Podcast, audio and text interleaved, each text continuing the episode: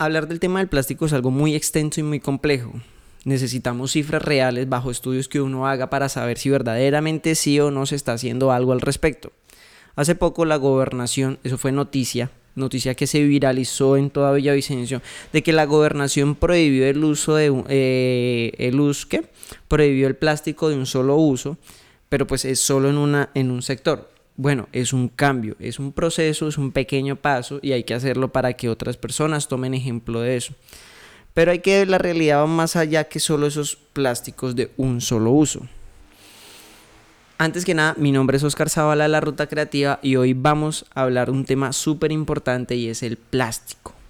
Ustedes colocan en internet y en internet va a aparecer muchas personas buscan reciclaje del plástico, también buscan qué hacer con qué procesos hacer con ese tema del plástico, pero va más allá porque son pequeños granitos de arena que cada vez se van sumando más personas. Todos hablamos del cuidado del medio ambiente y los plásticos. Hasta el gobierno está tomando conciencia del uso de este. La prohibición del plástico de un solo uso es sumamente importante.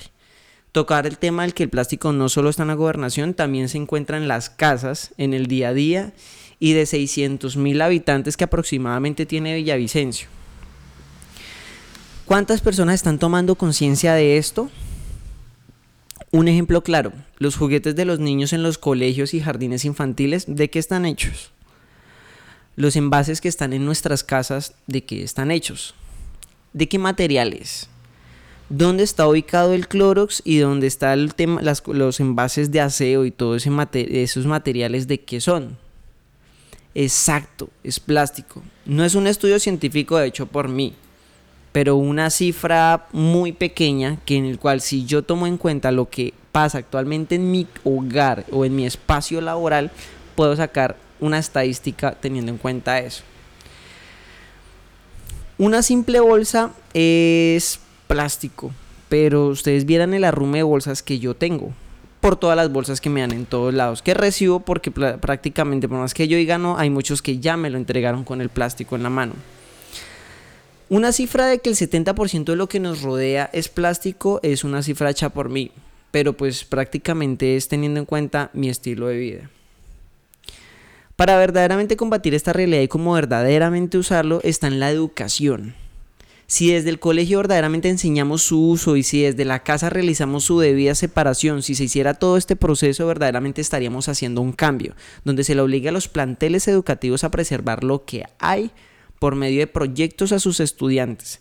Sería la mejor manera de tratar esta contaminación, no porque la gobernación diga, vamos a prohibir solo el uso aquí, sino que también las, eh, las entes que las acobijan, cuáles serían esas entes, planteles educativos, empresas, todos se tienen que unir a una campaña, pero para que pase eso, las mismas entes de control que serían, bueno, en el tema de la gobernación, una alcaldía, obligar a las empresas a reducir su, uso de, plásticos. Em, verdaderamente se enseñe eso, se eduque es un tema porque no es hablemos del medio ambiente, no, hagamos proyectos verdaderamente. Un estudiante se debería graduar de un colegio ejerciendo proyectos verdaderos, así como en la universidad uno lo obligan a hacer una tesis, un proyecto de colegio no debería hacer experimentos que uno descarga de internet, sino que verdaderamente generen un cambio y que prácticamente se haga un estudio, una verdadero, un verdadero estudio práctico. Eh, esos estudios se basarían y serían para mejorar la sociedad, pero para eso empecemos a cambiar los que siguen eh, la generación que sigue. Y para poder implementar esto, tenemos que enseñarles a ellos eh, el uso, el verdadero uso. la culpa no es del plástico, la culpa es del humano que ha hecho del plástico un caos total.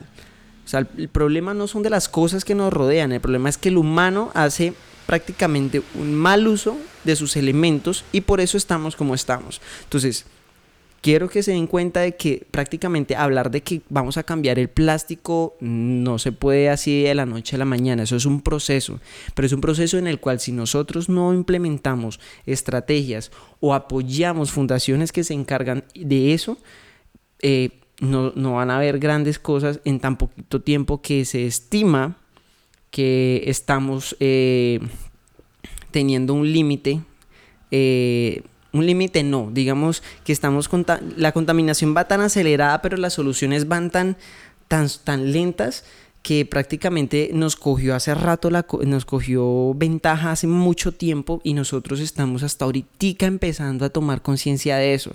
Y verdaderamente necesitamos son soluciones, soluciones que se apliquen desde la casa, así como la educación no va en el colegio, sino va en la casa, ese tipo de cosas se tienen que enseñar desde un papá, una mamá, un profesor, un rector, un, ministro de educación, un secretario de educación, que verdaderamente sepan que la educación de todas estas cosas se deben enseñar desde una casa. No podemos hablar de valores cuando prácticamente no hay valores en la casa.